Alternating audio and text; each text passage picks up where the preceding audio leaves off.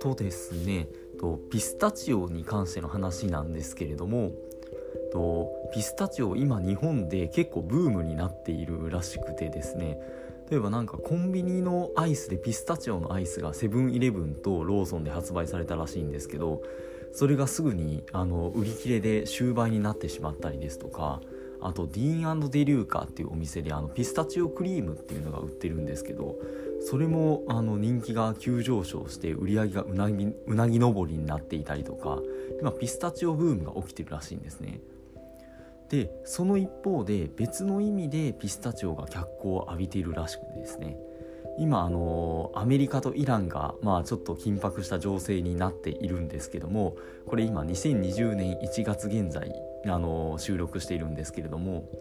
のピスタチオの生産量っていうのがのアメリカとイランで世界全体の約8割占めているらしいんですね。アメリカが52.9%イランが29.4%らしいです。最新の1年の統計ではそうらしいですね。なんですよね。なのでまあちょっとこれからそのアメリカとイランの情勢がまあちょっとどうなるかわからないんですけど危ない情勢になってくるとピスタチオの入手が困難になってくるんじゃないかっていう意味でもピスタチオっていうのが注目されているらしいです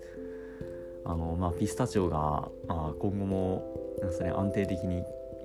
手に手に入れるようにあの平穏に終わってくれるといいですよね。なんかピスタチオがちょっと平和の象徴みたいな感じに見えてきちゃうような気がしました。